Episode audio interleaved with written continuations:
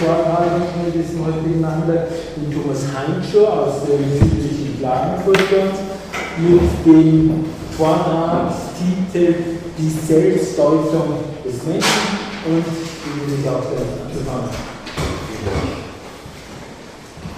Ähm, worum geht es in meinem Vortrag? Ähm, es geht um eine Erklärung des Begriffs des Resonanzphänomens bei Arnold Gehlen und äh, wenn ich eine ungefähre Inhaltsübersicht ähm, geben kann, was ich vorhabe, ähm, ich möchte also diesen Begriff des Resonanzphänomens untersuchen. Dafür möchte ich zuerst auf die Rolle von Kultur und Technik äh, in Hegels philosophischer Anthropologie eingehen und zeigen, wie er die Faszination durch Technik als ähm, das genannte Resonanzphänomen beschreibt. Danach möchte ich auf ähm, die aufgeworfenen Fragen im Zusammenhang mit dem Begriff des Resonanzphänomens hinweisen und vorschlagen, dass diese Fragen mit Hilfe der Technikphilosophie von Ernst Kapp zu beantworten sind. Ähm, mich gut? Lauter oder leiser oder halb? Okay. Also zuerst ähm, ein Überblick war mit Gehls philosophische Anthropologie zum Begriff der Kultur. Das Ziel der philosophischen Anthropologie von Arnold Gehl ist es, eine Wesensbestimmung des Menschen zu geben, ohne dabei allerdings auf ein Stufenschema zurückzugreifen oder Merkmale zu identifizieren, die dem Menschen zu- oder abgesprochen werden und ihn von anderen Lebewesen zu unterscheiden. Damit soll einerseits vermieden werden, dass der Mensch als ein Wesen verstanden wird, das sich selbst in einer Hierarchie über vermeintlich niedrigeren Lebewesen einstuft und andererseits soll damit vermieden werden, dass empirische Beobachtungen von bestimmten Menschen oder Tieren oder Pflanzen zu Problemen der Wesensbestimmung werden können, als wären ihre Sprachverhalten der Tierdenk oder komatöse Menschen. Gehlen schlägt vor, die Unterscheidung von Menschen und Tier anhand eines, wie er schreibt, durchlaufenden Strukturgesetzes zu vollziehen. Er beginnt damit, und das ist eine Übernahme von Herder, die Menschen als ein Mängelwesen zu charakterisieren. Tiere verfügen über Instinkte sowie einen ihrer Umwelt angepassten Körperbau. Menschen hingegen zeichnen sich zuerst nur durch mangelnden Instinkt sowie einen unausgeprägten Körperbau, der der Umwelt nicht angepasst ist, aus. Sie sind weltoffen. Ich gebe übernehme diesen Begriff der Weltoffenheit von Max Schiller. Ähm, und der weltoffene Mensch ist den Reizen der Umwelt ausgesetzt, das heißt vor allem ihren Bedrohungen ausgeliefert. Ausgehend von dieser Bestimmung also von dieser Anfangsbestimmung beschreibt Gehlen den Menschen als ein handelndes Wesen. Um zu überleben, müssen Menschen handeln. Menschliche Handlungen sind dabei aber kein, wie er schreibt, Luxus, der immer bleiben könnte. Sie sind notwendig, um sich vor den Umweltreizen zu schützen und um in der Umwelt überhaupt überleben zu können. Die menschlichen Handlungen bestehen darin, die Natur sich und sich der Natur gemäß anzupassen und sie können immer als eine Entlastung gegen eine Belastung verstanden werden. Das angesprochene Strukturgesetz besteht somit in einem Verhältnis zwischen Umweltreiz und Entlastung. Nun zum Begriff der Technik. Ähm, also durch Handlungen schafft sich der Mensch Kultur. Gehlen schreibt in der Mensch, ähm, der Inbegriff der von ihm, dem Menschen, ins Lebensdienliche umgearbeitete Natur heißt Kultur. Und die Kulturwelt ist die menschliche Welt die Entlastung par excellence, wie sie in mehreren Schriften hinweist, Technik.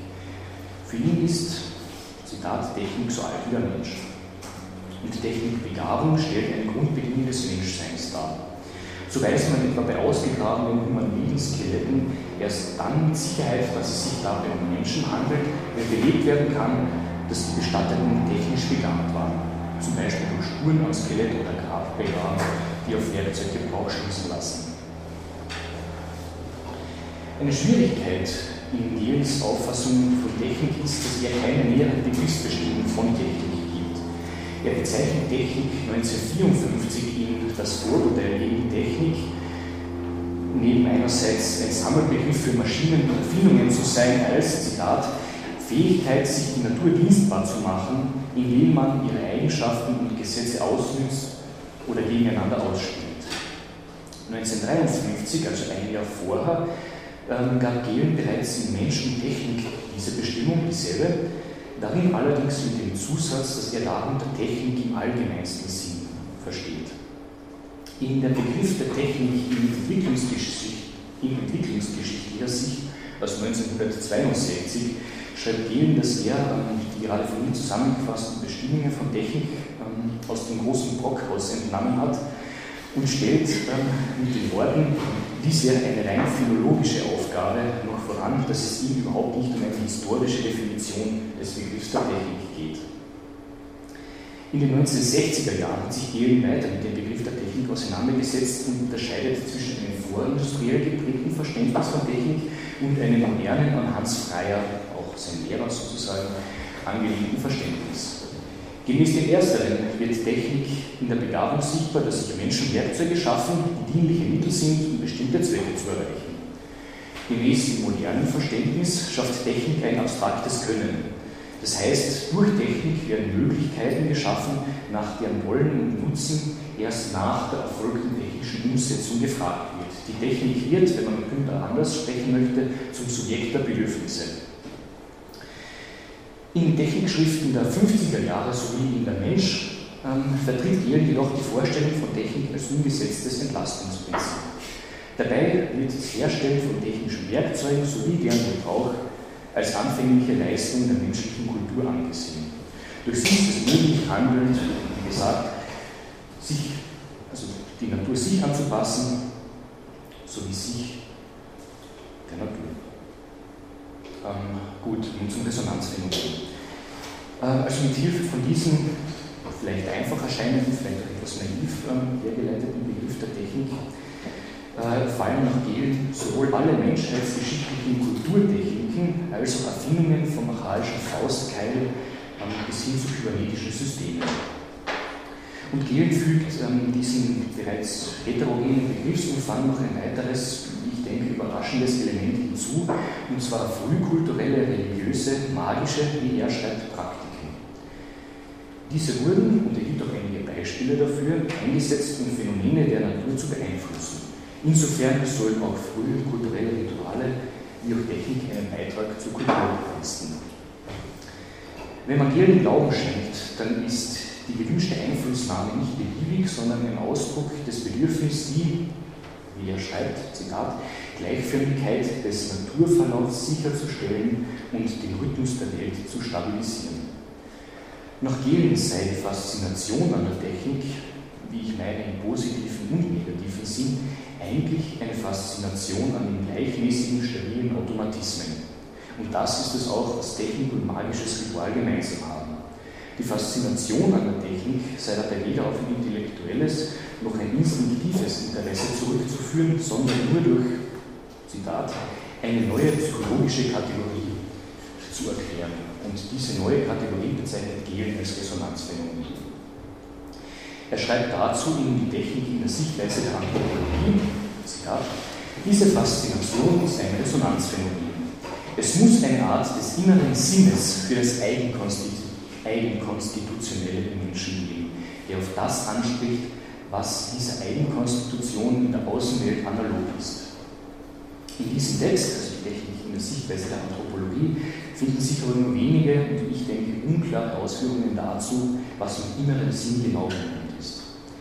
Gehlen schreibt, dass wir, Zitat, begriffslos und wortlos etwas von unserem eigenen Wesen verstehen, wenn wir einen, wiederum Zitat, sinnvollen Automatismus wahrnehmen in die Seele im technischen Zeitalter schreibt er in diesem Zusammenhang, Zitat, bedrängt von der Rätselhaftigkeit seines Daseins und seines eigenen Wesens ist der Mensch schlechthin darauf angewiesen, seine Selbstdeutung über ein Nicht-Ich heranzuholen, über ein anderes als menschliches. Was ist damit? Ich glaube, hier Seite das Zitat. Seite das Zitat steht. Seite 16.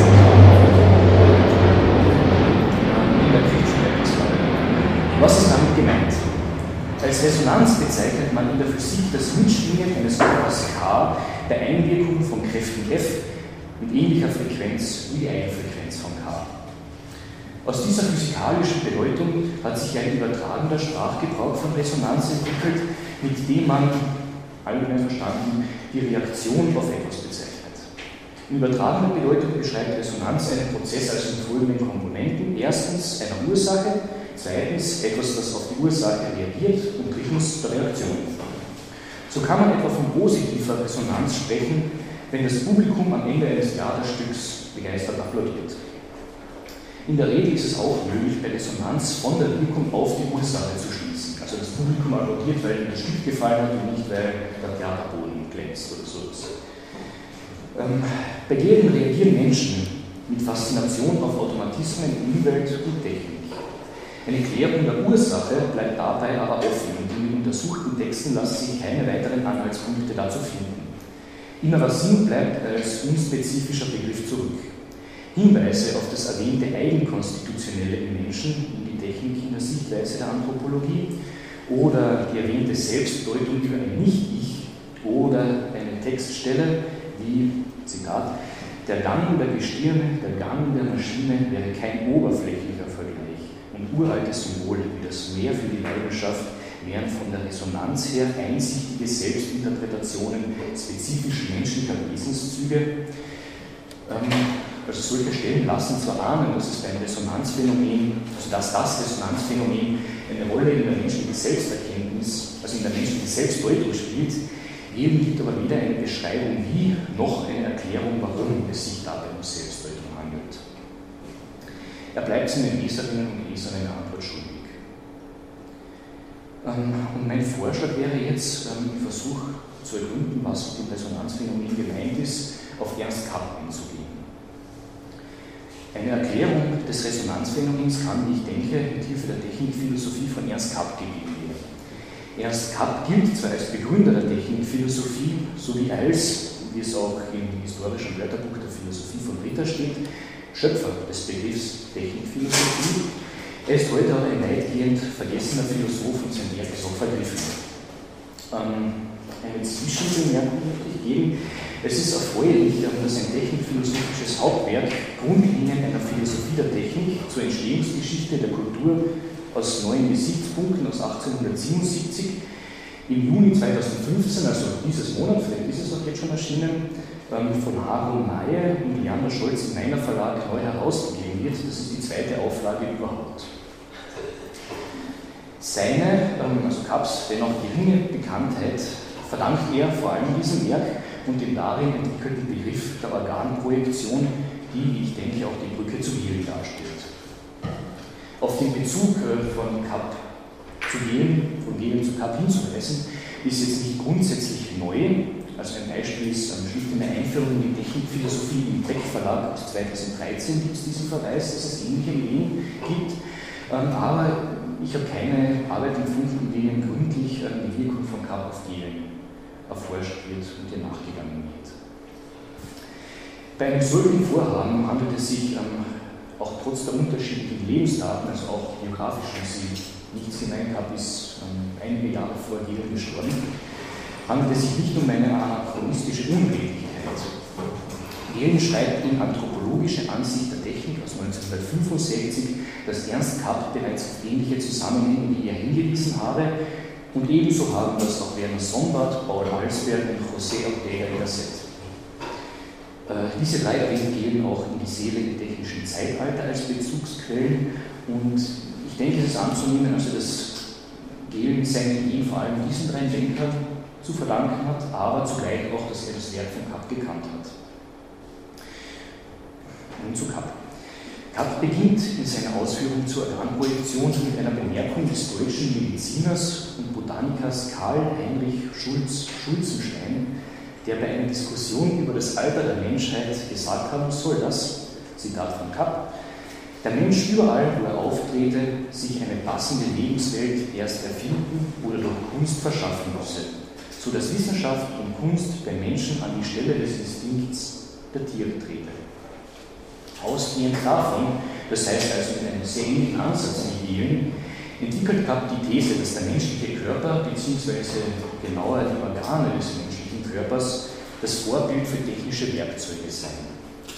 Sein Organbegriff ist weit gefasst und schließt sowohl innere Organe, ähm, also Lunge, Herz oder die Adern, als auch ähm, Gliedmaßen, Beine, Arme oder die Zähne mit ein.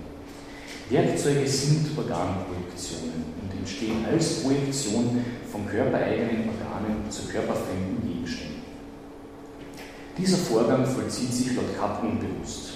Zitat Kapp, Es sollen Innere mehr in unbewusstem Finden als in beabsichtigtem Erfinden hervortretende Verwandtschaft des Werkzeugs mit dem Organ betont und gezeigt werden, dass der Mensch in dem Werkzeug stets durch sich selbst reproduziert. Kapp ähm, begründet seine These mit einem Mythos. Und zwar ist das ein Mythos ähm, des Urmenschen, des, wie Kapp schreibt, angehenden Menschen, der, Zitat, mit gorillamäßiger Kraft und Behendigkeit ausgestattet war. Das heißt noch nahe an Gorilla vorzustellen ist. Er schreibt, dass der Urmensch seine natürliche Veranlagung verloren hat und einhergeht mit der Entwicklung von Waffen und Werkzeugen zum Menschen wurde.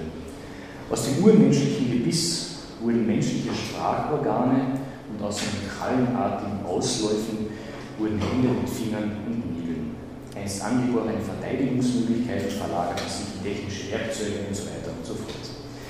Also aus dem Urmenschen entwickelte sich der Mensch ähm, mit seinen Werkzeugen. Ähm, und jetzt kommt, ich denke, der entscheidende Hinweis. Ähm, nach Kapp ist es auch möglich, dein Gebrauch des Werkzeugs, also nicht nur bei Betrachtung, sondern dein Gebrauch des Werkzeugs auf dessen organischen Ursprung, ähm, also den organischen Ursprung des Werkzeugs zu erkennen, also Projektion umzudrehen. Ein längeres Zitat von Kapp mit einigen ausgelassenen Passagen dazwischen. Denn der unbewusst dem organischen Vorbild nachgeformte Mechanismus dient seinerseits wieder nach rückwärts als Vorbild zur Erklärung und zum Verständnis des Organismus, dem es seinen Ursprung verlangt. Eine derartige Annahme dieses die Gesamtheit der Kulturmittel umfassenden Gebietes der Außenwelt ist ein tatsächliches Selbstbekenntnis der Menschennatur und wird durch den Akt der Zurücknahme des Abbildes aus dem Äußeren in das Innere zur Selbsterkenntnis.